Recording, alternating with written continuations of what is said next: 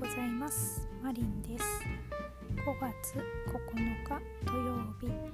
これを聞いてくださっている方へ向けてのメッセージをお届けします。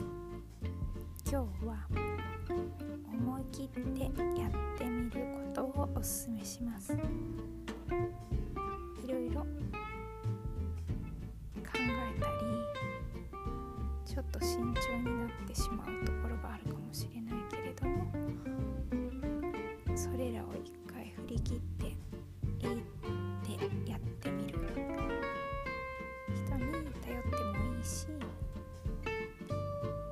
自分だけでやってもいいしでも意外に助けてって言えば助けてくれる人が周りにいるような感じです。あとは良い知らせが届くかもしれません。今日はダンスとかその踊り系の体を動かすこともおすすめです。それでは良い一日をお過ごしください。